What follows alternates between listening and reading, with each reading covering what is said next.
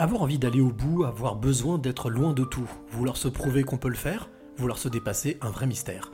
Même si parfois cela semble vraiment fou, il y en a qui osent aller jusqu'au bout, il y en a même qui acceptent de souffrir, tout en sachant qu'ils peuvent en périr.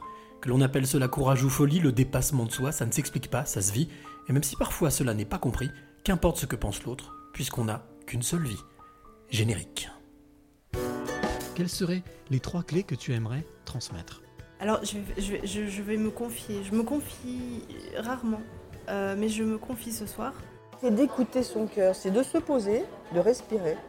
Il n'y a rien de mieux que la respiration. C'est oser les choses. Oser, c'est gagner. De ne pas pardonner, ça ne ramène personne et ça fait gagner les bourreaux. Sois pas un mouton et fais ce que toi tu veux être et, euh, et crois en toi et va de l'avant. Et je veux dire l'amour, parce que sans l'amour, les hommes ne sont pas grand-chose. Il faut être sûr de soi et se, répéter sans cesse que je suis euh, le maillon fort et je dois impérativement laisser la trace de mon passage sur cette terre.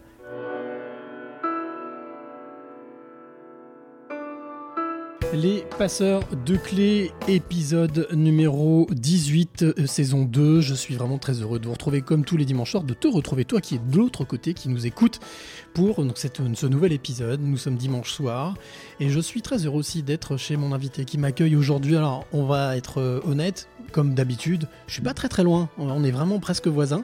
Donc, euh, je suis venu, voilà, je suis venu en, en VTC, en Uber. Et puis, bah, on va passer une heure avec Jonathan Drutel, qui est juste en face de moi, qui m'accueille chez lui, ici, quelque part autour de Lyon. Et euh, on va découvrir son univers, découvrir sa vie, son parcours. Vous allez voir, c'est hallucinant. C'est vraiment passionnant.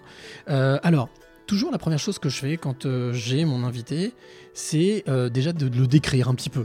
On se connaît pas, on s'est rencontrés il y a une demi-heure quand je suis arrivé, trois quarts d'heure. Alors, Jonathan, j'aurais envie de dire que c'est quelqu'un de souriant, d'accueillant, euh, de curieux. J'ai remarqué qu'il était curieux. Euh, J'ai remarqué aussi que c'était quelqu'un qui était pragmatique, très pragmatique. Par contre, quand on regarde dans les yeux, qui généralement, je le dis toujours, sont les portes de l'âme, euh, c'est quelqu'un d'hypersensible. C'est quelqu'un que je capte comme étant empathique, très proche de l'autre, à l'écoute, et malgré tout avec la volonté de faire un peu évoluer le monde, les autres. Et c'est pour ça que ce soir, je suis très heureux qu'il soit là avec moi dans les passeurs de clés et qu'il soit mon invité. Bonsoir, Jonathan. Salut Cyril. Ça va? Ça va et toi? Et je me suis pas trop trompé. Non, non, je pense que t'as vu, t'as vu bien juste.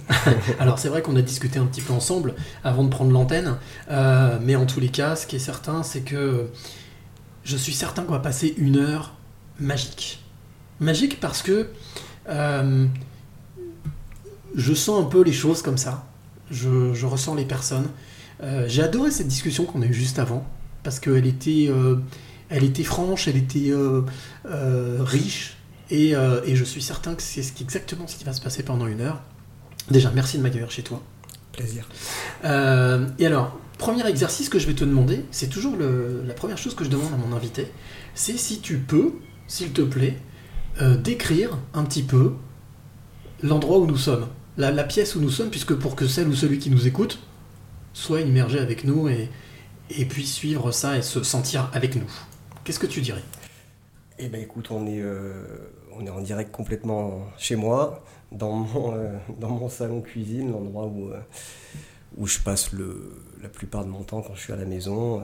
Voilà, petite, pas très loin du balcon, petite vue sur le balcon, mais il fait nuit donc on n'y voit pas grand chose. Mais comme tu as pu voir tout à l'heure, Ouais. De la verdure. dans la, dans la nature, quoi, hein, ça donne sur la nature, c'est ce que j'aime et c'est ce qui aussi me, me caractérise. J'aime, j'aime promener, j'aime me balader avec différents moyens dont on va voir tout à l'heure, mais j'aime bien me balader dans, dans des endroits où, où c'est assez calme. Alors, justement, tu parles de calme, de plénitude. C'est quelque chose qui est très important pour toi? Ouais, je pense que le calme, on on m'a jamais trop parlé ni posé cette question-là, mais euh, Ça risque, hein. pendant une heure, je risque de te poser mais, plein de mais questions. c'est vrai que le, le calme, ça a fait partie de moi pendant, pendant de longs moments, les moments un peu difficiles où, euh, où, où je pouvais finalement à un moment que compter sur moi et, et j'étais seul et, et plus possible forcément d'être euh, entouré parce qu'isolé. Et, euh, et dans ces moments-là, on est tout seul et, et j'ai pris cette habitude et j'ai ce besoin-là, je pense, des fois pour me retrouver, d'être seul dans mon, dans mon petit cocon au calme. Ça, c'est ça, c'est intéressant ce que tu me dis, parce que quelle est la place de la, de la solitude, justement? Est-ce que tu en as fait une amie? Je pense à la fois une amie et une ennemie. Euh, c'est- c'est- J'ai besoin des deux, en fait, euh, clairement. Par contre, être seul tout le temps, en permanence, toute l'année, euh, ça serait très compliqué. Euh, je pense que ça me rappellerait trop de mauvais moments. Et puis, euh, et puis à la fois, des fois, euh, cette solitude, elle permet aussi de te retrouver, d'être au calme, de, de penser euh, simplement à toi, à te projeter à ce que tu aimerais faire, euh, à ce que tu aimerais plus faire, et puis, euh, et puis à être euh, libre. Concrètement, c'est une force? Je une pense force que oui, c'est une force. ouais. Alors la deuxième chose que j'aime bien demander à mon invité, dès qu'on déjà dès le départ là, quand on lançait, on parlait justement des médias, des journalistes.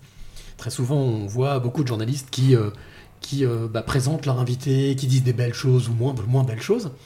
Et moi, j'ai toujours pour habitude de dire que qui mieux que toi peut parler de toi. Donc j'ai envie de te demander, est-ce que tu peux te présenter en deux trois phrases, voilà. Ouais, c'est toujours. euh, je préfère qu'on me présente. ah oui, mais toujours compliqué de parler de soi. Euh, bah écoute, aujourd'hui, moi j'ai euh, j'ai 36 ans. Euh, si on veut rentrer, euh, bon, je, je suis ingénieur, voilà, je suis aujourd'hui responsable d'un bureau d'études, je manage une quinzaine de personnes toute l'année. c'est Euh, quelque chose que tu as toujours voulu faire ou ça s'est présenté à toi ça, ça s'est présenté à moi Mhm. petit à petit et aujourd'hui je dirais que le, le management et de m'occuper des personnes c'est euh, c'est- quelque chose qui, qui me correspond tout à fait Mhm. j'aime aider les gens et, ça a été euh, euh, ouais je pense une, une, une vérité qui est venue petit à petit comme ça. Euh, une évidence Ah, justement, voilà. Merci du clin d'œil. Alors, oui, donc, ton, ton, ton parcours, on va, le, on va le découvrir tout au long de cette heure, euh, avec bien entendu les, trois rendez-vous qu'on a, d'habitude, euh, la parenthèse musicale, le clin d'œil et euh, clin d'œil photo et le, coup, et le coup de cœur. Mais ce que je te propose, et c'est quelque chose que je fais aussi habituellement avec chacun de mes invités, c'est de m'accompagner. Tu vois, je t'invite, monter avec moi dans la DeLorean, tu sais, de Retour vers le futur, la voiture qui remonte le temps. Et on remonte ensemble. On remonte à Jonathan, 6-8 ans. Est-ce que tu te souviens de, de ce, ce moment, 6-8 ans. Qui était Jonathan à ce moment-là? Ouais, alors se souvenir, c'est un peu compliqué, tu vois. Si, Ouais, ouais, bien sûr, non, mais, quelques euh, mais oui, oui, euh, euh, je pense que j'étais un, un gamin assez, assez turbulent, finalement, qui faisait pas mal de conneries, euh, avec beaucoup de capacités, euh, beaucoup de facilité, que ce soit à l'école ou autre. Euh, J'aimais beaucoup le sport. Déjà connecté sur l'humain Proche des autres? Pas forcément, je pense. D'accord. Non. Euh, dans le, déjà dans le combat, par contre, je pense. Ah bah, dans la bagarre, dans vouloir toujours euh, faire mieux, euh, vouloir toujours être un peu devant. euh, Ah ouais? euh, Ouais, je pense que j'avais cette envie-là. euh, La euh, combativité Combativité, ouais, je pense déjà euh, beaucoup, quoi. Euh, Ça veut dire que tu étais déjà, toi, en 6-8 ans, armé de cette, euh, cet état d'esprit-là, combatif? J'étais déjà passé par des phases très dures euh, dès la naissance. D'accord. Donc je pense que oui, euh, à mon avis, euh, des 2-3 mois, ça- moi ça a été très compliqué. Donc Tu penses que ça joue? Je pense que ça joue finalement. ouais, ouais. Ouais, je Choses qui que- sont inscrites? Dès notre plus jeune âge? Ouais, comme on dit, euh, quand on est des, des enfants, des bébés même, euh, on, capte, on capte beaucoup euh, par, les, par les signes qu'on regarde, qu'on voit. On n'a pas forcément besoin d'entendre quelqu'un qui s'énerve, qui crie, mais rien que l'enfant sent en fait, un peu comme, comme les animaux finalement. Il, il a cette, cette faculté de sentir si- s'il y a un peu de tension dans l'air ou pas.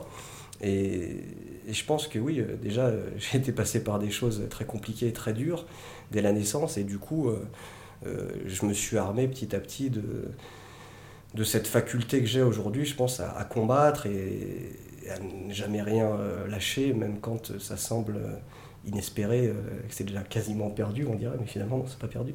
C'est jamais perdu. Tant C'est que, jamais voilà, perdu. ça- tant que le gong n'a pas retenti, on est toujours sur le ring. Exact. Euh, alors, donc 6-8 ans, donc euh, la scolarité, tu suis, très curieux, turbulent, c'est ce que tu disais. Ouais, je pense. Euh, et comment, comment tu, tu pratiquais déjà du sport?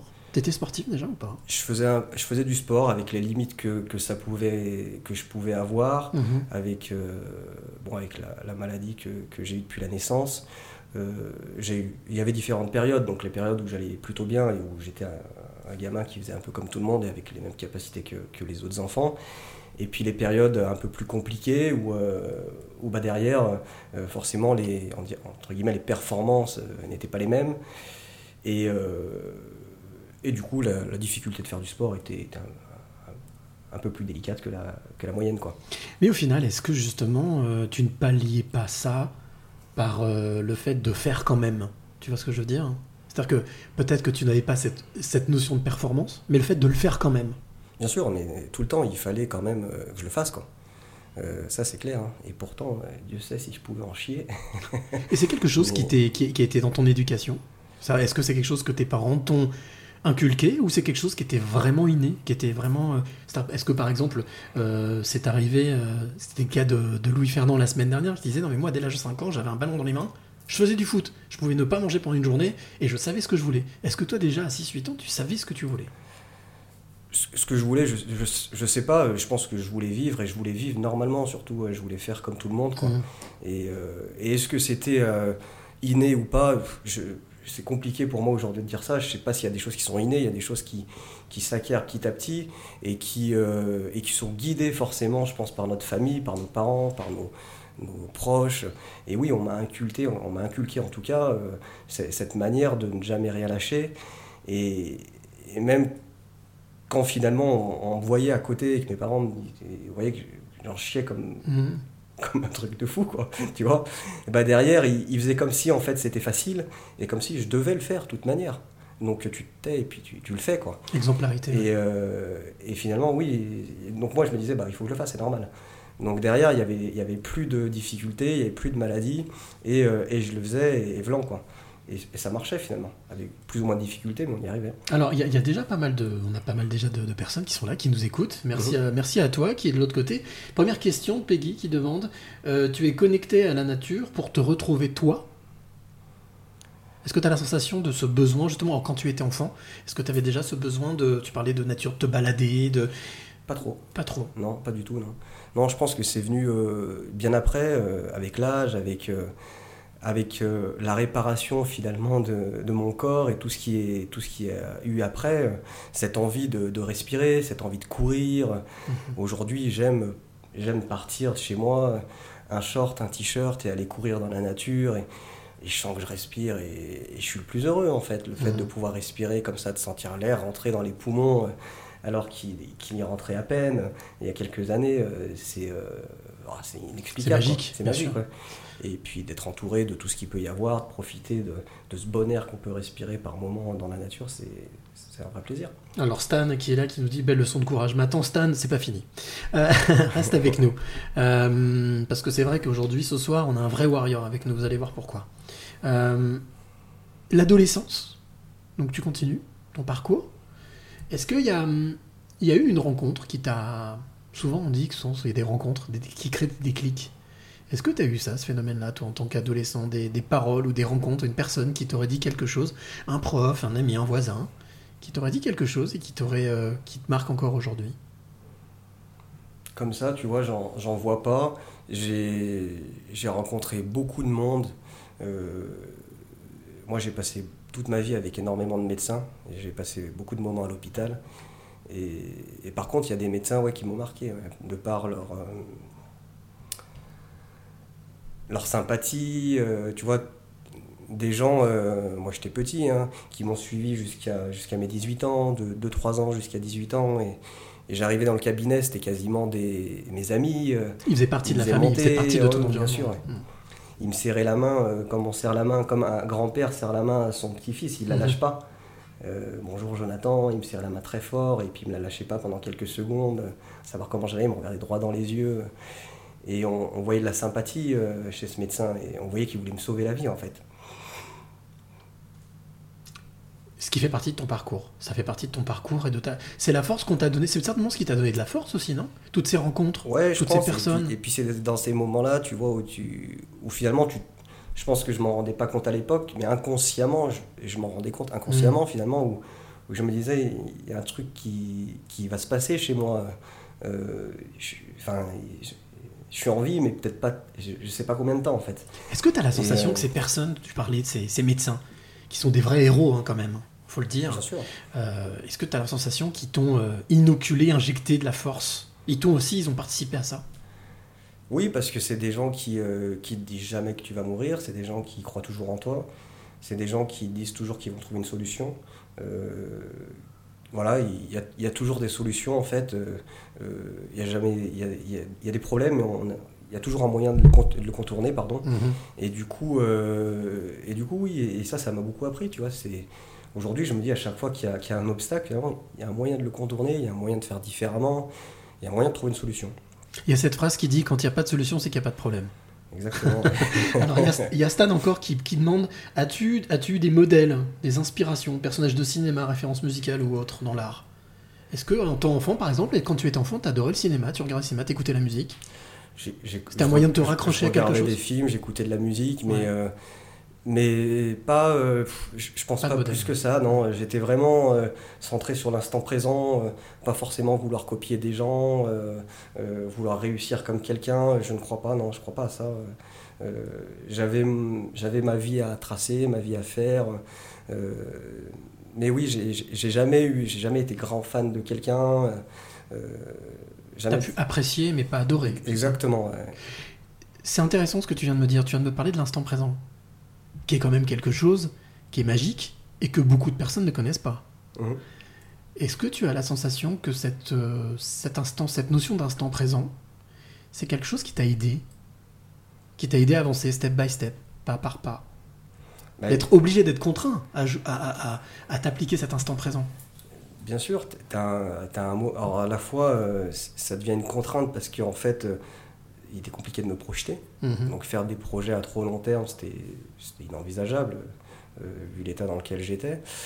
Et puis en effet, le fait d'avancer euh, pas à pas, ça te permet aussi de profiter, euh, de faire des, des projets à très court terme et de profiter à fond de ces, de ces petites choses-là. Et, et c'est ça qui est intéressant. ouais. Mais malgré tout, tu vois, on avait toujours, que ce soit un peu plus tard, j'avais, entre- comme on dit, du mal à, à me projeter plus loin. Mhm. Mais j'ai aussi quand même d'un côté voulu, voulu toujours continuer mes études en me disant, au cas où, si je reste, il faut que j'ai quelque chose à faire dans ma vie. Et donc, euh, Ça a été un moteur alors? Bien sûr, ça a été aussi un moteur, parce que je gardais ce, ce fil rouge euh, euh, de pouvoir euh, faire des études, qui, qui étaient des études longues. Et dans l'idée, à un moment, je me suis dit, est-ce que j'arrête tout? Est-ce que je profite vraiment de tous les instants? Parce que je sais pas ce qui peut se passer. Mais je me suis dit, ouais, et puis si euh, demain tu survis, tu auras quoi à faire après Tu auras, gâché finalement, parce que tu auras profité de l'instant présent. Mais en effet, pour ton, pour ton futur, bah, tu n'auras pas fait ton métier d'ingénieur, peut-être que ça te plaira ou pas, mais tu n'auras même pas la possibilité de- d'essayer de l'exercer. Mhm. Donc euh, voilà, j'avais quand même quelques projets à long terme. Je me disais au cas où, si on sait jamais, si je m'en sors, bah, je pourrais quand même me projeter et faire d'autres choses après. C'est quand même une sacrée preuve de lucidité. Tout ce que tu me dis, il y a une, une forme de lucidité quand même. Dont je m'apercevais pas euh, avant. fait. Oui, alors c'est bizarre, une lucidité euh, inconsciente. inconsciente, Ouais. ouais. Elle était plus ou moins consciente en fait. Euh, euh, parce que j'ai eu ces réflexions-là, mais euh, c'était un peu brouillon quoi. Mais, euh, Normal, jeunesse, hein, sûr. adolescence. mais, mais oui, en effet, finalement, c'était euh, c'était- des bonnes réflexions. On parlait de, on parlait de ton papa et ta maman tout à l'heure, enfin, de, de la famille, la place de la famille. Euh, je suppose qu'elle est importante. Elle est cruciale même. Ouais, elle est, elle est- bah, les- la famille et puis les proches et puis les amis, c'est Ouais, primordial en fait. Je pense que si euh, euh, quand tu nais avec un truc comme ça sur la, sur la tronche, là, sur la tête, au-dessus de ta tête, si t'es pas un minimum aidé dans les moments compliqués, ah, tu t'en sors jamais. euh, pas, voilà, même si tu es très fort, il faut quand même être épaulé, il faut quand même être accompagné, aidé. on s'en sort pas sans aide, hein, c'est pas possible. Ceux qui racontent euh, partout qu'ils s'en sortent que par eux-mêmes, ça ne marche pas. Euh, on est toujours aidé. Il faut accepter d'ailleurs de se faire aider pour pouvoir s'en sortir. Mhm. Ça, c'est un, un des messages très forts. Et que d'ailleurs, que euh, mon père m'a toujours dit euh, discute et, et, et parle de tes problèmes pour te faire aider. Quand les gens ils savent, ils t'aident. Si les gens ils savent pas, ils t'aideront jamais. Mhm, Donc, et dès l'instant où j'ai compris ça et où j'ai tenté d'expliquer et que les gens ils, ils sont venus à moi, je me suis dit, bah oui, il a raison. Dès que, dès qu'ils se rendent compte que, que dès que les gens se rendent compte que tu es en difficulté, ils viennent t'aider automatiquement. en fait. Quand tu étais justement ado ou jeune adulte, est-ce que tu as eu la sensation que l'écoute était sincère, était toujours, était peut-être plus sincère que quand on est adulte? Quand j'étais? Quand tu étais ado, Ado. quand tu étais jeune Quelle était la- justement la place de, de tes amis euh, proches? Je pense que les- mes amis proches ne se rendaient pas compte de la, de la gravité de la maladie. Parce qu'ils me voyaient bien, ils me voyaient jamais me plaindre. Même quand j'étais mal, j'étais bien. Euh, c'est une maladie qui ne se voit pas forcément si on veut la cacher, Mhm. du moins jusqu'à un certain stade. Mhm. Euh, et du coup, euh, ils s'en rendaient pas compte. Je pense, et jusqu'au jour, et même ma famille, je pense ma sœur notamment, mes sœurs, ouais, Jus- jusqu'au jour où, euh, où ils ont vu que j'allais j'allais devoir euh, passer sur le billard, quoi, avoir le droit euh, des transplantations pour vivre. Là, ils se sont dit, putain, c'est grave. Ah, tu veux dire que même les personnes qui ont vécu avec toi, qui te connaissaient, qui étaient de la même chair que toi, il y a eu besoin de, de on va dire, de quelque chose de concret pour. euh, il a fallu concrétiser ça? Bah, je pense qu'inconsciemment, on se cache un peu la vérité, on se cache la gravité, on se cache le fait que que- qu'on peut partir du jour au lendemain, que le petit frère il peut partir. Je pense que c'est un, un moyen de se protéger, quoi, tu vois. Euh, et à un moment, c'est compliqué de se dire, euh, euh, ton frère il peut partir du jour au lendemain Mhm. parce qu'il a une maladie très grave, donc on se le cache. Par contre, le jour où, où on est inscrit et, et où on voit que ça commence à. bah, que demain on peut être appelé et partir sur le billard pour se faire changer un peu la, toute la machine, là, là ouais, c'est c'est pas pareil. Là. Là, là, on rentre dans du concret, on- et encore plus le jour de l'appel, où là, oui, bah là, on y va. Là, hein. Donc, euh, c'est c'est une autre étape. Quoi. C'est- Avant de revenir là-dessus, justement, encore une question de Peggy. Ce soir, vous êtes très très dynamique, hein, bravo, merci. Ma question, suite à ton expérience, est-ce que ça t'a fait trouver ta mission de vie Aider les autres? Parce que tu parlais tout à l'heure justement du fait que tu aimes aider. Bien sûr. Est-ce que tu as eu la sensation que cette expérience de vie, ce que tu, comme tu disais, ce fardeau que tu as eu, c'est quelque chose qui a accéléré un petit peu ta manière de voir les choses et d'appréhender et de savoir un petit peu à quoi tu servais Je pense que forcément, oui, ça nous fait passer euh, par. euh, euh, dès qu'on se sort de tout ce, pétrin-là, on, est forcément différent, on voit les choses un petit peu différemment, quand la nature nous fait revenir vite fait à, nos déboires. Mais, oui, on a, moi, ce que, ma guérison et puis ce que j'ai fait après m'a permis de, de m'épanouir, m'a permis d'aider les autres, de par mon expérience, de par euh, les messages que j'essaie de diffuser un petit peu, les, les retours que j'ai aussi. Moi, ils m'ont fait grandir, les retours que les gens m'ont pu me faire, ça me fait énorme- énormément plaisir de voir que, les, que, que des enfants ou même des adultes croient en eux beaucoup plus facilement aujourd'hui, parce qu'ils se disent que finalement, euh, rien n'est impossible. Mhm. Quand on voit euh, que je suis en vie aujourd'hui, bah, rien qui est impossible. Quoi. Il peut tout se passer, on ne sait jamais, il faut y croire. Et Dans la deuxième partie de l'émission, on verra que de ce podcast, on verra justement ce que tu as fait. Ce que tu as fait qui est vraiment. euh, auquel peut-être certains ne croyaient pas, mais en tous les cas, tu l'as fait. Euh, je voudrais revenir sur quelque chose que tu as dit par rapport justement à ce moment où on reçoit ce coup de fil. On t'appelle et on te dit Monsieur Trutel, on y va. Est-ce que tu te souviens de, de la première émotion, de la première chose qui t'est passée par la tête Bah, c'est euh, à la fois un soulagement, Mhm. Parce qu'autant te dire, quand tu pars pour, euh, pour te faire changer les, le poumon, euh, les poumons, euh, C'est une grève de poumon que tu as eu, hein, c'est ça ouais, la première est une grève des deux poumons. Et du coup, euh, en fait, quand tu es inscrit sur une liste de transplantation pulmonaire, il te reste à peu près un an à vivre en moyenne. Ok, d'accord. euh, voilà, tu as une capacité qui est, euh, pulmonaire qui est euh, autour des inférieure ou égale à 20-25%, tant dire qu'il ne reste plus grand chose, tu es sous, oxygène, quasiment 24 heures sur 24, tu peux plus te, quasiment plus bouger, tu as du mal à te brosser les dents, tu as du mal à te laver, tu peux plus rien faire quoi. Donc tu, tu- ce que Tu survis. ce que tu es en train de nous dire, ce que tu es en train de me dire, c'est que on attend ce moment-là Ouais. de, de- de capacité pour. Ouais, ouais, c'est, on peut pas t'y mettre trop tôt parce que euh, c'est quand même très risqué. C'est pas, c'est pas une grève de rein. hein. C'est pas anodin, oui. Mm. Euh, c'est, une greffe, il faut réapprendre à respirer derrière, c'est compliqué. Mhm. C'est pas une grève de cœur non plus. hein. Mm. Euh, la grève de cœur, c'est facile quoi, hein, par rapport. hein. Donc c'est une greffe compliquée, les suites opératoires sont très compliquées, sont très risquées. Et, euh, et derrière, oui, quand on t'appelle pour un truc comme ça, euh, moi c'est ça passe ou ça casse en fait, parce que je peux plus, je peux plus vivre dans l'état dans lequel je suis. C'est plus possible. Mhm. Donc il y a à la fois un soulagement, à la fois forcément un peu de peur. Euh, tu pars un peu au casse-pipe, hein, c'est pas toi Mhm. qui maîtrise. Mhm. Euh, c'est pas toi qui. Toi, en Il faut lâcher prise là. Voilà, donc Mhm. tu y vas et puis tu fais confiance. Euh, donc il y a les deux qui sont un peu mêlés, mais de toute manière, il faut y aller. hein. Et la réaction de ta- justement de tes proches? Est-ce que tu. Alors peut-être que tu t'en souviens pas, peut-être qu'ils t'en ont pas parlé, mais. euh, On n'a pas essayé de. Je pense que tout le monde avait peur. Par contre, ça se ressentait pas dans la vie. ouais. Ça se ressentait pas trop? Pardon, ça se Non, non, ressentait prie, pas dans les visages, sauf, euh, sauf quand tu pars. Ok, d'accord. C'est-à-dire quand tu es appelé pour aller à l'hôpital, tu as encore euh, beaucoup d'attentes pour savoir si le greffon est bon ou pas. Mhm. Par contre, le moment où ils viennent dans ta chambre et ils disent que c'est bon, et que là tu descends, euh, là Oui. c'est plus la même. Mhm. Parce que là tu t'en vas. Et là tu le sens en fait, les personnes au final. Est-ce que c'est quelque chose qu'on sent par exemple? Qu'on ressent? Ah, tu sens et puis tu vois quoi. Ouais. Tu vois parce que, parce que tu as les larmes dans les yeux des, des proches, parce que. Il y a la prise de conscience. Ah oui, t'as des. ils- Ils te serrent dans les bras, puis ça tremble un peu, tu vois. Mhm. Tu sais pas si. euh, Tu sais pas si tu vas les revoir, quoi. Mhm. Alors, Ça, c'est dur, c'est fait.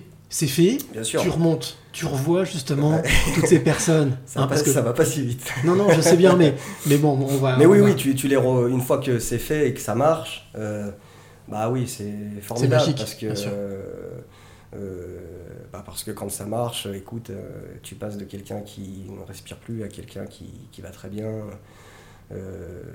voilà, où, tu n'avais plus d'espérance de vie et où là l'avenir est un peu devant toi. Donc, euh, Est-ce que tu as eu la sensation de réapprendre à vivre? Ré- Tu me dis tout à l'heure, tu disais réapprendre à respirer parce que c'est pas la même. Euh, Est-ce que tu as eu la sensation d'être un, un autre Jonathan? Non, je pense pas. Non, Non. non, non, J'ai retrouvé euh, la liberté que je pouvais avoir euh, plus jeune. Ouais. Et j'ai même retrouvé une liberté que je n'ai jamais eue, je pense. Parce que j'ai un- quelqu'un qui a, qui a la mucoviscidose, c'est quelqu'un qui, euh, qui tousse en permanence, euh, même quand il va bien. Il y a toujours quelque chose euh, Mmh, quand même dans les poumons. Mhm. Alors que là, aujourd'hui, ça fait 11 ans que je suis transplanté, 11 ans que je ne tousse plus. Rien que ça. Voilà. C'est Donc magique. C'est vraiment la, la grosse différence. Quoi. Mes parents m'ont entendu tousser pendant 25 ans. du jour au lendemain, ils toussent plus, Jonathan. Donc, donc c'est très difficile. Ça, c'était vraiment quelque chose qui, qui, qui Ça voit et qui change. Bien quoi. sûr, bien sûr. Ça transforme ton quotidien et ceux qui, le quotidien de ceux qui sont autour, bien entendu. Oui, ça c'est les, ça c'est la chose, euh, là tout c'est la chose entre guillemets bénigne. Mais après c'est tout ce qui est engendré derrière avec les, les infections, les problèmes respiratoires et tout ce qui va avec. Donc oui, quand tu, quand tu retrouves une capacité respiratoire normale et que tu peux recourir, refaire un peu tout ce que tu veux, bah c'est plus pareil. hein. Alors, avant de faire la petite parenthèse musicale, moi j'ai une dernière question. Parce qu'on parlait justement de toi, de ta famille, de tes proches. On sait que les médecins ont eu un très grand rôle aussi dans, dans ce parcours, dans ce parcours que tu as eu. C'est quoi le. Quand tu penses à eux, la, la pensée forcément, elle est euh, émouvante, mais elle peut être aussi positive, belle. Elle peut être. euh, Moi j'ai beaucoup de souvenirs avec, euh, avec toutes les personnes qui m'ont aidé. Euh, bah, c'est- c'est. des- garde un lien, c'est ça que je voulais dire. Bien sûr, c'est Mm. des, des remerciements, c'est des liens, c'est des gens, euh, ceux qui m'ont suivi très longtemps, font- ils sont comme ma famille en fait. Il y a des liens qui se tissent. euh, il y a des médecins, euh, euh, quand on s'écrit des mails, c'est plus cordialement, c'est amicalement. tu vois, enfin, ça change un peu la donne, c'est-à-dire qu'il y a un lien qui est différent. C'est des médecins qui, qui m'ont suivi de 0 à 18 ans, qui viennent me voir quand même en réanimation, même s'ils s'occupent plus de moi à ce moment-là, pour voir si je vais bien. Donc c'est des médecins qui te rendent visite, même après. Mhm. Euh, Encore aujourd'hui, tu as gardé des liens. bah, Il y a des médecins que je revois très peu parce que je suis suivi maintenant qu'au centre de transplantation et moi au centre de mucoviscidose. Mhm. Mais ils sont, j'y vais quand même une fois par an pour les voir, pour d'autres suivis, mais ils sont contents de me voir en fait. Donc on parle, euh, on parle plus des choses qui font mal, comment ça va, euh, et c'est Mhm. très différent ça. Mais on est content de se revoir en fait parce qu'on s'est vu dans des situations tellement difficiles. Et puis surtout après ce qui s'est passé, on va en parler après la parenthèse musicale, mais Oui. alors là ils ont dû être euh, scotchés. En tout cas c'est une belle preuve de... un peu de peur, et réussite. puis- bien sûr. Bah écoute, je te propose justement qu'on fasse cette petite parenthèse musicale. Alors, euh, l'artiste que je, je vais te présenter, que je vais te faire écouter, s'appelle Sève Daniel. Euh, c'est une jeune artiste, auteur, compositeur, interprète. Le titre que je vais te faire écouter s'appelle Non essentiel. Alors bien entendu, ça fait référence à tout ce qu'on sait. Euh, elle l'a écrit pendant le confinement, euh, par rapport à la situation que les artistes peuvent connaître aujourd'hui. Mais malgré tout, je trouve que c'est un titre dans lequel tout le monde peut se retrouver d'une manière ou d'une autre. Donc je te propose qu'on écoute ce titre et on se retrouve juste après, ça te va? Allez. Allez, c'est parti. Sève Daniel, non essentiel.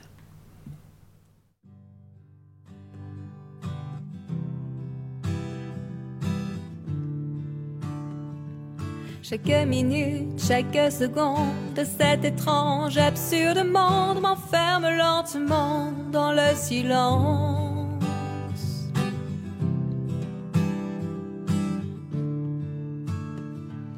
Le temps passe, la peine est profonde. Est-ce que vraiment la terre est ronde? Plus ça va, moins ça a de sens.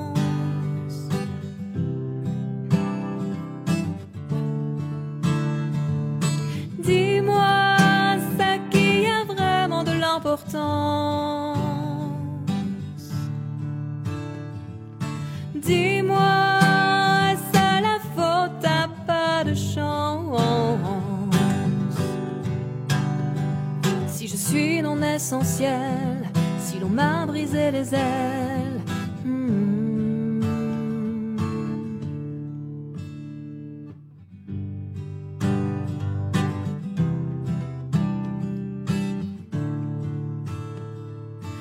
S'aimer, il faut être deux, loin du cœur ou bien loin des yeux. On se mure, on s'oublie peu à peu.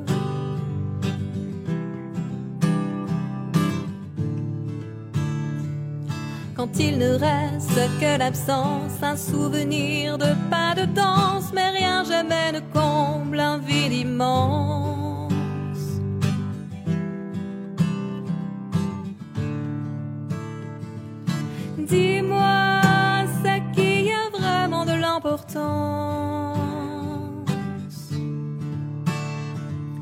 Dis-moi, est-ce la faute à pas de chance? Si je suis non essentiel, si l'on m'a brisé les ailes.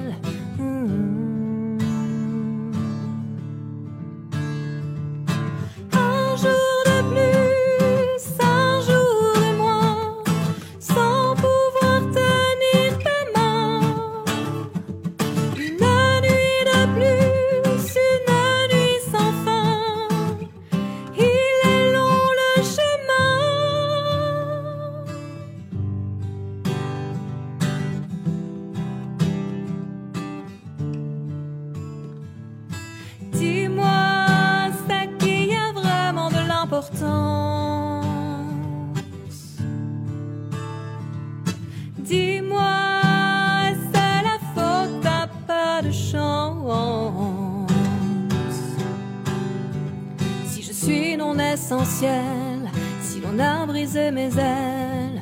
hmm.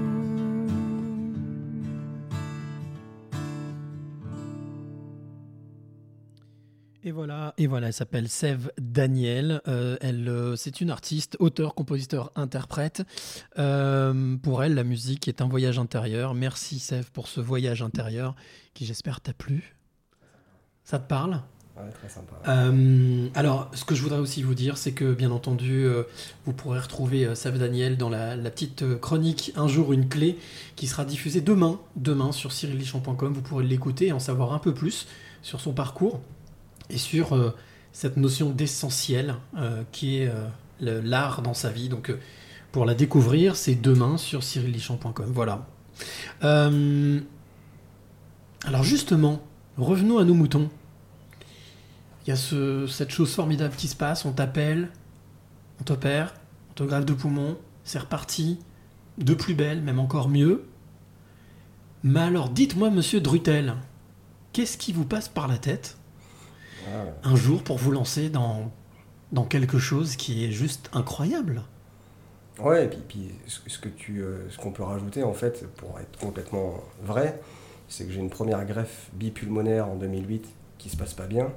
En fait, je suis retransplanté cardio-pulmonaire en 2009, dont le cœur et les deux poumons d'un même donneur. Ah oui Un an après, ouais. Donc la première en fait est une véritable catastrophe. Je passe une année terrible.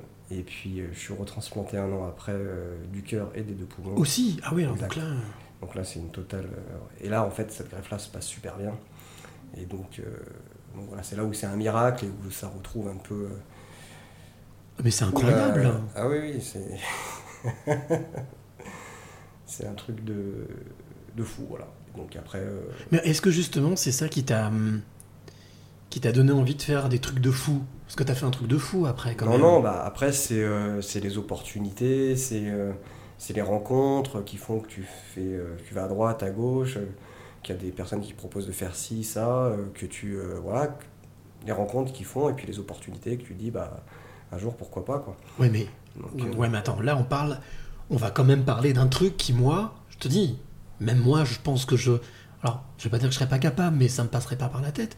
Comment est-ce que un jour, est-ce que c'est lié à une rencontre qu'un jour on se dit tiens, je vais faire l'Ironman de Nice. Oh tiens, je me lance. Parce qu'il faut quand même rappeler ce que c'est que l'Ironman quand même. Ouais, mais alors c'est pas venu du jour au lendemain. hein. Bien sûr. C'est-à-dire que j'ai fait euh, d'abord un marathon. Ah oui, euh, quand même. Lequel? Paris. D'accord. On a commencé par le marathon de Paris, en gros truc. Et puis, euh, et puis après, en fait, c'est le- marathon de Paris, en fait, qui a été... euh, euh, qu'un de mes amis m'a dit qu'il fallait que je médiatise. Donc on a commencé à médiatiser. Et du coup, c'est euh, ce marathon-là qui a fait que j'ai commencé à partager un peu mon expérience, mon vécu, à transmettre les messages du fait que rien n'est impossible. Bien sûr. Et, et du coup, voilà, est venue l'idée après de faire des choses de plus en plus folles. Ah oui, le je marathon était déjà un peu incroyable par rapport à tout ce qui, qui m'était passé. Euh, Une muco, une première transplantation qui, des, des poumons qui ne marchent pas, une seconde cardio-pulmonaire. euh, et puis malgré ça, on se lance sur un marathon qui se finit. Euh, derrière, voilà, je rencontre des personnes, on se met à faire beaucoup de vélo. Tu, tu te souviens de la première pensée ou de la première émotion que tu as eue quand tu as franchi la ligne du marathon de Paris? Parce que ça, ça doit être quelque chose quand même. Ouais, alors j'étais tellement épuisé. Bien sûr. Mais euh, euh, première pensée, je, je sais pas, euh, tellement heureux d'avoir fini, quoi, tellement heureux de, de me dire que, quelqu'un avec, avec tout ce que j'avais pu vivre, quelqu'un comme moi, ait pu finir un marathon en fait. Je me suis dit quel beau message je vais pouvoir faire passer derrière. Bien sûr. Et c'est ce qui est, ce qui est passé derrière. Donc c'était génial ça. Et puis après, oui, on, on se, on, se, on, on se- on se plaît au jeu, puis on, Ah, mais oui, là, ça devient un jeu finalement, parce qu'il faut à chaque fois aller de plus en plus haut si on veut que le message il soit encore diffusé.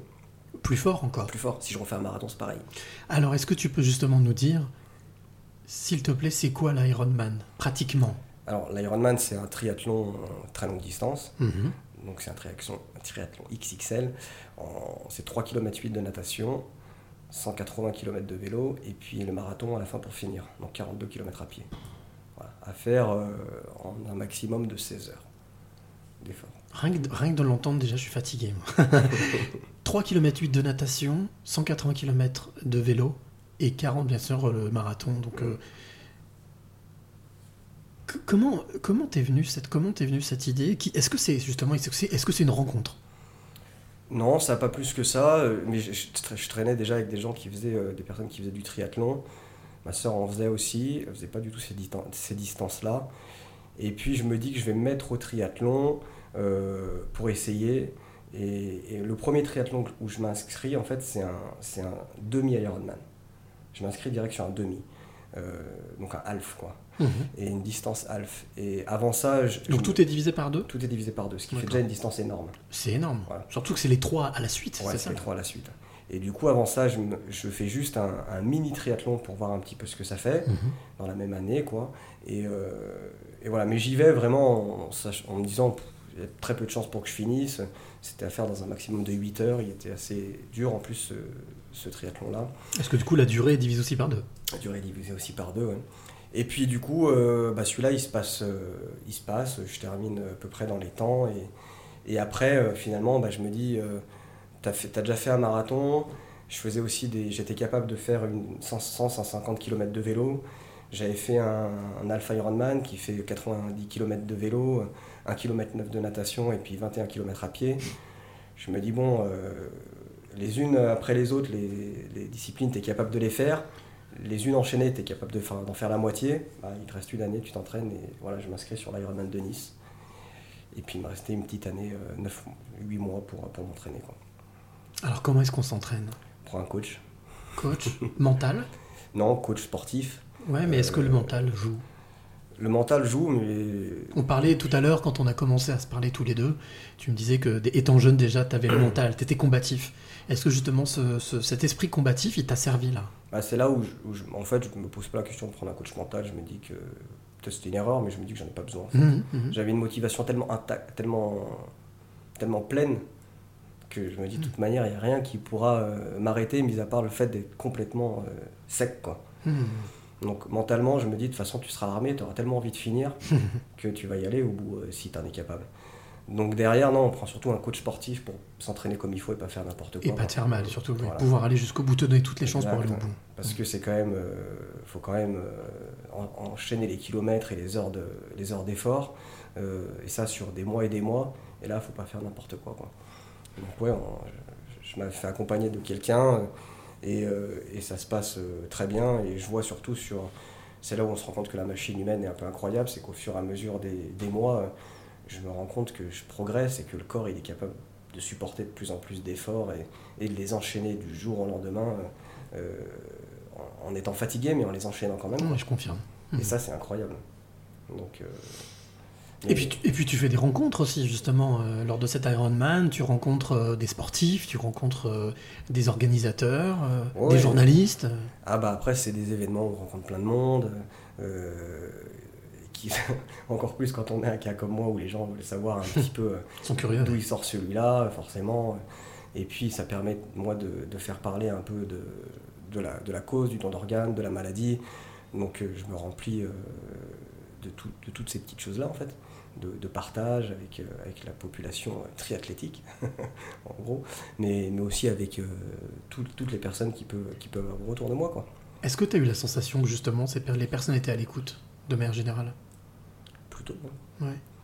Ouais, parce que c'est euh, c'est quelque chose qui touche en fait. Quand on voit le, la muco, en plus, c'est une maladie qui est de plus en plus, de plus, en plus ré- elle, été- elle est très répandue, puis on en entend de plus en plus parler. Mhm. Donc du coup, c'est des choses que les gens connaissent. Le don d'organes, c'est des choses que, Que les gens connaissent, de plus en plus. Mhm. Donc c'est des choses qui touchent. Et puis, euh, et puis derrière, quand il y a une image comme ça, euh, où, où le gars, on lui a changé le cœur et les poumons, et que derrière, il s'aligne sur un Ironman sans encore euh, l'avoir fini, ils disent, mais comment il... Quelle audace il a de se mettre sur un truc preuve. pareil. En tout cas, c'est une preuve que ça fonctionne. Rien que le fait d'être sur la ligne de départ, pour moi, c'était incroyable. Ça voulait dire que je m'étais entraîné pour, Bien euh, sûr. que j'avais, que j'étais là. C'était pas pour, euh, pour ne pas finir, pour faire une natation. J'étais là pour aller jusqu'au bout, quoi. Donc, euh, c'était incroyable. Alors, il y a une question intéressante de Peggy qui demande justement ce qu'on parlait du mental. Est-ce que tu as tendance aussi à suivre ton intuition? Est-ce que c'est quelque chose qui fait partie de ta vie, ça? Ouais, parce que tu vois, euh, quand euh, je parle, je dis le marathon par exemple, ma famille est pas très pour, ils disent que c'est complètement barjot. Eh oui. Et puis quand je parle de l'Ironman, euh, là c'est même pas la peine. Ils disent mais pourquoi tu veux le faire si vite? Tu le feras plus tard, entraîne-toi. Ils ont touché quelque chose à ton cerveau pendant la Et, et- et je lui dis non, c'est maintenant que je veux le faire, c'est Ouais, pas demain. quoi. Et, et je me dis que j'ai bien fait. Parce qu'aujourd'hui, tu vois, j'ai euh, bah, j'ai des- les reins qui vont de moins en moins bien. Euh, ça serait peut-être plus risqué, euh, je sais pas. Est-ce que Mhm. dans quelques années, je serai encore capable de le faire? J'en sais rien. Bah non, c'était c'était il y a deux ans que La fenêtre était là. Ouais, c'était là. Et j'en ai fait un autre l'année d'après. Et, euh, et voilà, et c'est génial. C'est incroyable. Et, et c'était maintenant qu'il fallait le faire. Et la preuve, c'est qu'il a réussi, c'est que ça a marché, et c'est que je m'en suis nourri, et c'est que grâce à ça, il y a des gens qui se sont dit, bah, putain, c'est fou, moi aussi, j'ai envie de faire des choses de dingue. Euh, peut-être que je vais vivre aussi longtemps. Peut-être qu'aussi pour ma maladie, ils vont trouver quelque chose qui va faire que je vais guérir. Enfin, c'est génial d'avoir ce genre de message après euh, qui arrive. Donc, euh, ouais, ça fait. Oui, c'était le moment, quoi. Alors moi, j'ai quelqu'un qui voulait te poser une question. Quelqu'un que tu as rencontré. Est-ce que tu es d'accord pour répondre à cette question? C'est qui Bah On y va? Bien sûr. Allez, on y va. Je m'appelle Laura Sahin et j'ai connu Jonathan en 2018. Je l'ai suivi dans le cadre d'un reportage pour TF1 sur l'Ironman de Nice qu'il a brillamment terminé et nous avons ensuite écrit son histoire ensemble dans un livre qui s'intitule Ironman aux éditions Mareuil. Jonathan, comment as-tu géré l'arrêt complet des compétitions sportives en cette année 2019, toi qui aimes tant le challenge et le dépassement de soi Alors la question, elle est vraiment sur le. Et, ben, euh, ouais, Laura, je la connais bien. Euh, Oui, parce que du coup, vous avez euh, écrit un bouquin ensemble sur bah, ton on a histoire. écrit mon bouquin aussi ensemble, et puis elle avait fait le reportage sur TF1 en effet. Et Laura a été déjà été aussi une passeuse de clé il n'y a pas très longtemps. C'est pour ça que. Ben, en fait, ça s'est euh, mieux passé que je le pensais. Le, le confinement, en fait, j'avais beaucoup de boulot juste avant le confinement, un peu fatigué. Et le confinement, le fait de télétravailler m'a- m'a permis de me remettre au sport, vraiment. D'accord. C'est-à-dire que j'avais les 1 km pour courir, et en fait, je pouvais y aller entre midi et 2, j'avais le temps pour, pour aller courir, en fait. Donc, c'était. En fait, je me suis remis au sport, euh, enfin, je me suis vraiment. re- euh, ce que je faisais toujours du sport, hein. mais je me suis remis à faire 10-15 heures de sport par semaine pendant le confinement. Chose que tu avais arrêtée avant. Je faisais plus 15 heures de sport, 10-15 heures de sport par semaine. T'en faisais moins. Voilà, faisais par moins. manque de temps, par manque de Mais j'en volonté. faisais quand même entre, euh, 0, entre, 5 et, entre 5 et 10 heures. quand même. Mhm, bien sûr, bien sûr. Mais tu vois, c'est vraiment. Et finalement, le confinement m'a permis à ça. Donc, à la fois du renfort, comme quoi euh, on peut tout faire à la maison. hein. Euh, on peut faire beaucoup de renfort. Moi, j'avais mon home trainer. Et puis, j'allais courir sur les 1 km. Mais 1 km dans chaque rue, tu as vite fait 10 km. Donc, tu as vite fait ton heure de footing. Et, et- et voilà. Et je m'en suis très bien. En plus, c'était, il faisait beau dans le confinement. Enfin, du coup, voilà. Alors, il y avait les compétitions en moins. Mais cette année, euh, je crois que c'était le destin. J'ai pas, j'ai eu pas mal de petits soucis euh, rénal et autres. Et du coup, c'est tombé la bonne année. Comme quoi, il n'y a pas de hasard. hein. Voilà. Du coup, le fait que je pense que j'aurais fait des compétitions finalement s'il n'y avait pas eu ça, et ça se serait peut-être pas très bien passé. Mhm. Et finalement, ça m'a permis de me reposer. Et au début, j'étais un peu frustré, et, et j'en ai profité finalement pour me reposer et faire les choses un peu différemment. Et, euh, et je pense que ce confinement, il a été plutôt bénéfique pour moi. Euh, à la fois sur le plan physique, forme, et puis peut-être aussi sur le plan mental, ça m'a permis de me retrouver un peu moi-même, Mhm. psychologique, me retrouver un petit peu moi-même et de faire les choses un petit peu différemment. Et de me dire finalement, bah, le sport, tu le feras plus tard, c'est pas très grave. Ah. Je vais te poser une question qui me. Il y a jamais, on dit toujours, il n'y a jamais de questions idiotes, il n'y a que des réponses intelligentes. Euh, d'autres défis, d'autres envies, d'autres rêves, d'autres folies? Ah bah tu vois, euh, euh, cette année j'ai quand même fait, euh, pour la petite info, j'avais été contacté par l'émission Ninja Warrior sur TF1. Ouais. Donc j'ai participé à Ninja Warrior. D'accord. Si vous voulez me voir, c'est la semaine prochaine que ça passe. D'accord, ok. ok, bah comme ça, l'info est passée, nickel. Mais derrière, j'avais prévu cette année de faire l'Ironman de Vichy, qui reporte à l'année prochaine. Mhm. Euh, donc je serai sur 2021 l'Ironman de Vichy en, en août. Donc on a encore un Ironman. Ouais, troisième, jamais 203. Après, j'ai prévu théoriquement de faire le Mont Blanc cette année. D'accord. Euh, L'ascension du Mont Blanc. Voilà, l'ascension du Mont Blanc avec une équipe de, de mucos, euh, pas forcément transplantés. Euh, on va faire l'ascension euh, pour le symbole. Voilà. Est-ce que, alors ça c'est quelque chose que je, depuis presque une heure, ça fait 50 minutes qu'on parle ensemble, 48 minutes. Et dès que je suis arrivé, c'est quelque chose que j'ai énormément ressenti chez toi. La notion d'exemplarité, de montrer, en tout cas de montrer le chemin, montrer l'exemple. Tu sais, comme un premier de cordée quand on justement on monte, on monte à un sommet. Est-ce que c'est quelque chose qui est, qui est important pour toi?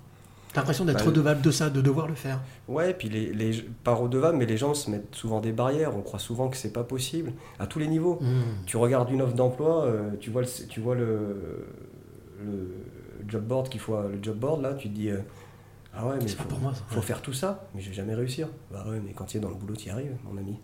Bah vas-y, faut tenter, faut oser, faut y aller quoi. Et le- là c'est un peu pareil, tu vois, tu crois toujours que c'est impossible, et puis finalement faut oser, faut y aller.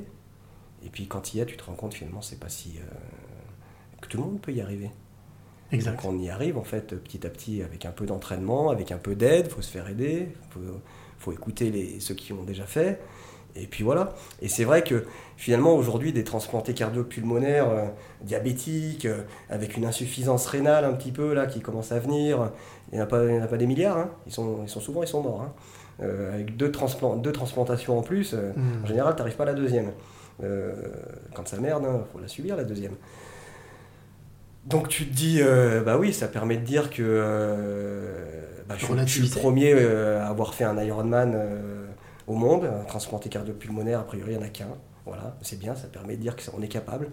Le Mont Blanc, je ne sais pas s'il y en a eu d'autres, bah, ça permettra de dire en France qu'on est capable, si j'y arrive, que si on est transplanté du cœur et des poumons, bah, qu'on est capable de le faire.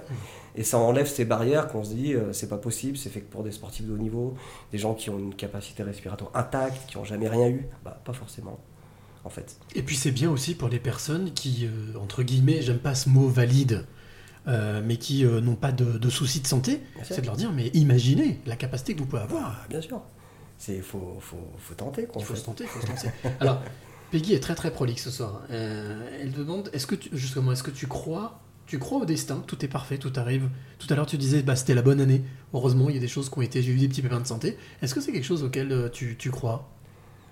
Au destin? Plus ou moins, je pense que c'est un peu comme, euh, comme la chance, tu la provoques quoi, un peu, Mhm. tu vois.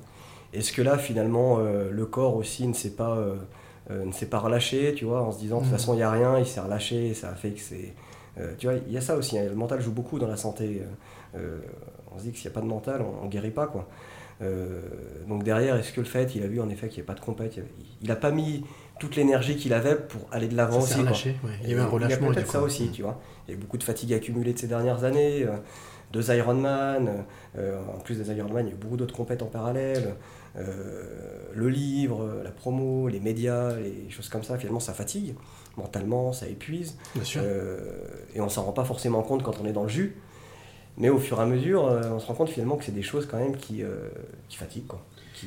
Est-ce que ça devient une drogue? Docteur, est-ce que c'est grave? Parce que quand on commence à faire, en faire, tu me dis oui, mais oui, mais en fait j'ai envie, j'ai envie d'en faire encore, encore, encore. On dit souvent, tu sais, qu'on produit un peu de. Mm, Quand on court, Mm. est-ce que tu as la sensation d'être drogué? Bah, euh, quand tu quand tu t'arrêtes, c'est compliqué euh, les premiers temps, et puis après c'est aussi quand t'as arrêté un moment, c'est compliqué aussi de s'y remettre. Mhm. Mais oui, euh, quand on fait, moi quand je suis à 15-20 heures par semaine, si je vais pas courir, je me sens mentalement c'est pas compliqué. ouais. Mm. Mais je suis pas allé courir quoi. Mentalement, physiquement aussi, tu le sens?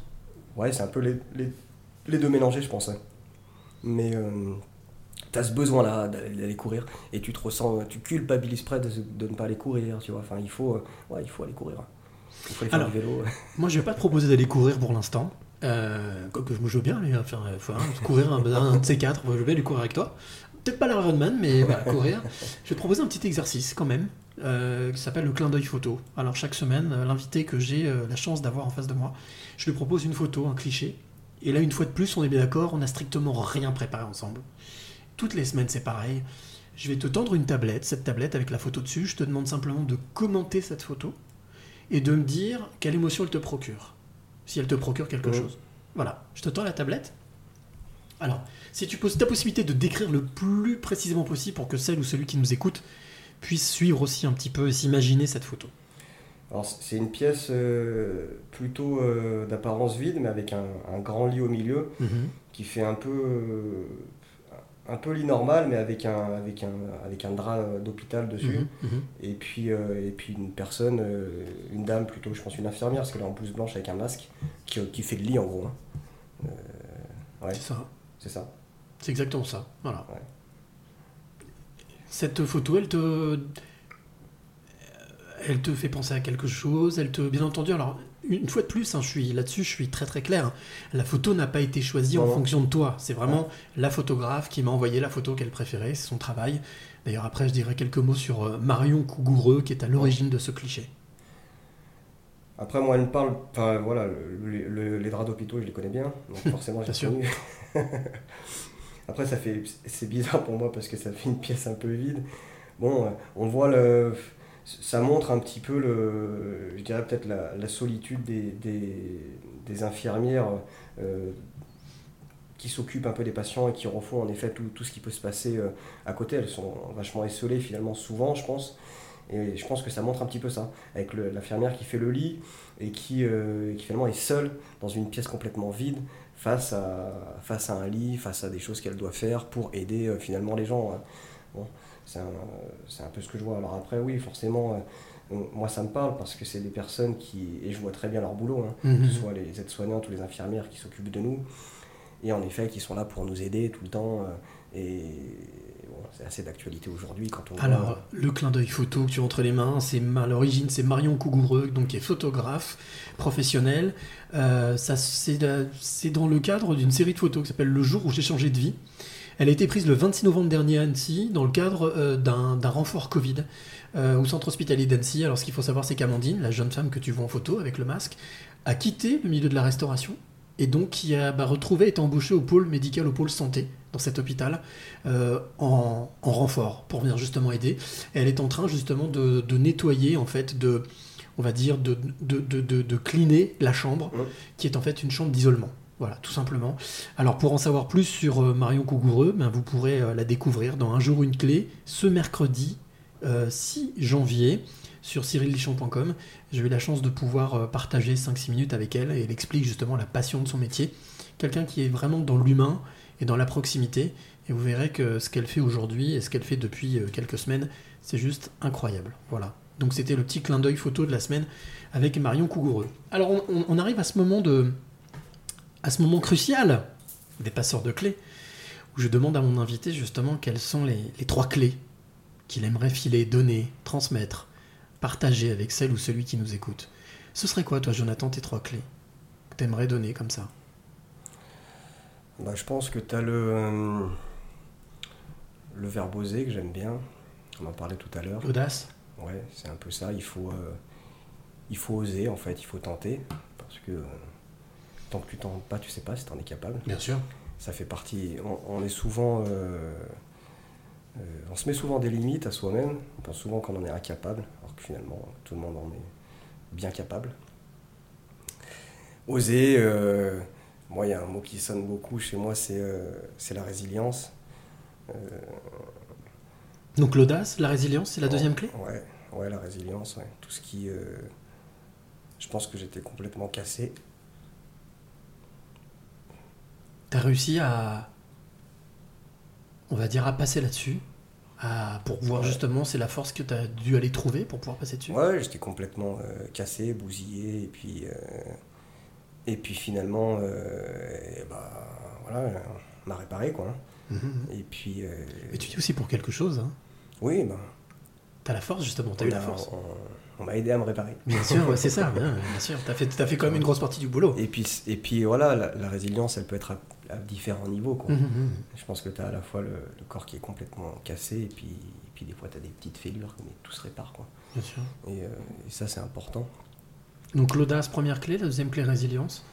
Ouais. Et la troisième clé? Euh, Je sais pas. Ça peut être une clé, hein, le- la clé, je sais pas, voilà. Le fait de ne pas savoir, de se laisser guider.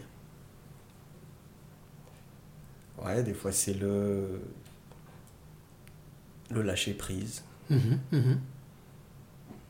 Ouais, oublier, et puis se laisser aller à, à ce qu'on a envie. Ce qui va plutôt pas mal avec la, avec la résilience d'ailleurs. hein. Ouais, sans, trop, sans trop se poser de questions, des fois. Je On pense peut faut- presque dire que le lâcher prise, c'est presque le- l'application de la résilience. C'est la conséquence. Voilà.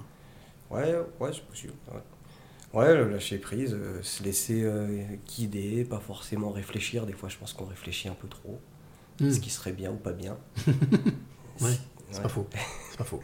Si on a envie, il faut, il faut faire. Euh, ça va aussi avec oser, finalement. C'est ça, lâcher prise, oser. Ouais, On a envie, hein, c'est euh, suivre son intuition. J'ai envie, je le fais, comme tu disais tout à l'heure. C'est ça. T'avais envie de faire les choses, tu les as faites. T'as pas écouté les autres, Et tu puis, t'es on, écouté. et puis on verra. Il faut se faire plaisir. On sait pas combien de temps on est là. T'as entièrement raison. Je suis entièrement d'accord avec toi. Qui. Vivons, vivons, profitons. Alors, petit coup de cœur avant de te demander euh, la dernière chose, euh, ton mot de la fin. Euh, coup de cœur que j'ai eu cette semaine pour, pour un média et surtout pour une, une jeune femme qui s'appelle Lélie Gijabé. Elle est fondatrice d'un média indépendant qui s'appelle MGL France. Alors, elle euh, s'inscrit dans quelque chose que je trouve assez magnifique, c'est qu'elle est totalement autodidacte. C'était pas du tout son métier. Elle a créé ce média il y a deux ans euh, et elle, veut donner l'autre face de l'information. C'est tout ce qu'on ne peut pas forcément voir, d'aller sur le terrain, ce qui normalement à la base est le métier du journaliste, et de transmettre l'information comme ça. Alors, c'est, euh, on est pour trouver des vidéos, des interviews, des euh, articles. En tout cas, voilà, c'est en tant que journaliste quelque chose qui m'a touché. J'ai trouvé ça très intéressant et bien entendu, pareil, Lélie Gijabé, vous pourrez le- l'entendre dans Un jour une clé. Ce sera pour vendredi, cette fois-ci, vendredi 8 janvier sur cyrillichamp.com. Là aussi, un témoignage très intéressant, très touchant. Et puis surtout, ben, euh, voilà, une personne vraie, une personne authentique qui, euh, qui mâche pas ses mots. En tout cas, c'est très intéressant. Cette démarche était très intéressante. Donc, c'était mon coup de cœur de la semaine. Alors, avant de se quitter, c'est exactement ce que j'étais en train de te dire. Euh, Est-ce que tu pourrais, s'il te plaît, nous donner ton mot, ton mot de la fin? Quel mot? On a parlé des trois clés, j'ai transmises, qui étaient euh, audace, résilience, lâcher prise. Quel mot? Quel mot t'auras envie de donner comme ça, le mot de la fin? Bah, ça va peut-être être simple, mais ça va avec le, euh, le, le slogan d'Iron Man qui résonne assez bien en moi. Et je pense qu'il me va bien. Anything is possible. Rien n'est impossible. Ou plutôt tout est possible en fait. Tout est Ouais. possible. Dans le sens que tu veux. Ouais. Mais euh, ouais, parce que euh, bah, ça, ça résume aussi tous les mots que je viens de te dire. Mhm. Euh, je pense qu'en effet, euh, quand tu retraces l'histoire, euh, il n'y en a pas un qui aurait mis euh, un copec sur moi. Une cacahuète, ouais, qui aurait parié. Et finalement, voilà, il a fini un, un Ironman. Et puis aujourd'hui, euh, voilà, il, est, euh, il y a le côté sportif, mais il y a aussi le côté professionnel où, où malgré tout, il est à la tête euh, d'une équipe de 15 personnes. Et ça aussi, euh, c'est pas de. Enfin voilà, c'est aussi euh, sacré symbole pour moi et une, grande- une grande fierté. Quoi. Mais tu peux, tu peux être fier de toi. Moi, je te Donc, dis en tous euh, les cas, bravo. Bravo, Jonathan. très belle rencontre, très beau moment. Je vous avais promis, hein, à toi qui écoutes de l'autre côté, j'avais promis. C'était une très belle heure. Moi, j'ai appris plein de choses. J'ai été très très heureux de passer cette heure avec toi. Vraiment. Également. Merci. Euh, merci de m'avoir reçu chez toi. Bien entendu, on se retrouve la semaine prochaine. Alors, je, je te rappelle à toi qui es de l'autre côté que la diffusion de ce, de ce podcast, si tu l'as, tu l'as pris en cours ou que tu as envie de le réécouter, tu pourras l'écouter sur cyrilichamp.com dès ce soir tard ou demain matin, mais aussi sur Spotify, Deezer, iTunes. Si tu es auteur, compositeur, interprète, mais aussi photographe, photojournaliste, tu m'intéresses pour que je puisse parler de ton travail. Alors envoie-moi un mail à contact.cyrilichamp.com, c y r i l i c h a n contact.cyrilichamp.com. Et comme j'ai pour habitude de le dire, ce contenu, ce podcast est totalement libre, indépendant. Donc j'ai mis en place une cagnotte qui s'appelle OKPAL. Si jamais tu veux donner un petit coup de main pour euh, faire avancer le schmilblick, eh bien ce sera toujours le bienvenu. Merci à toi Jonathan d'avoir passé euh, cette, euh, cette, cette heure avec moi. Euh, et, puis, euh, et puis bien entendu, bien entendu, on se retrouve la semaine prochaine. Quelque part, je ne sais pas où, certainement dans la région lyonnaise encore. J'ai envie de rester un peu chez moi, je suis bien. J'aime bien bouger, mais j'aime bien aussi rester euh, pas, très, pas très très loin.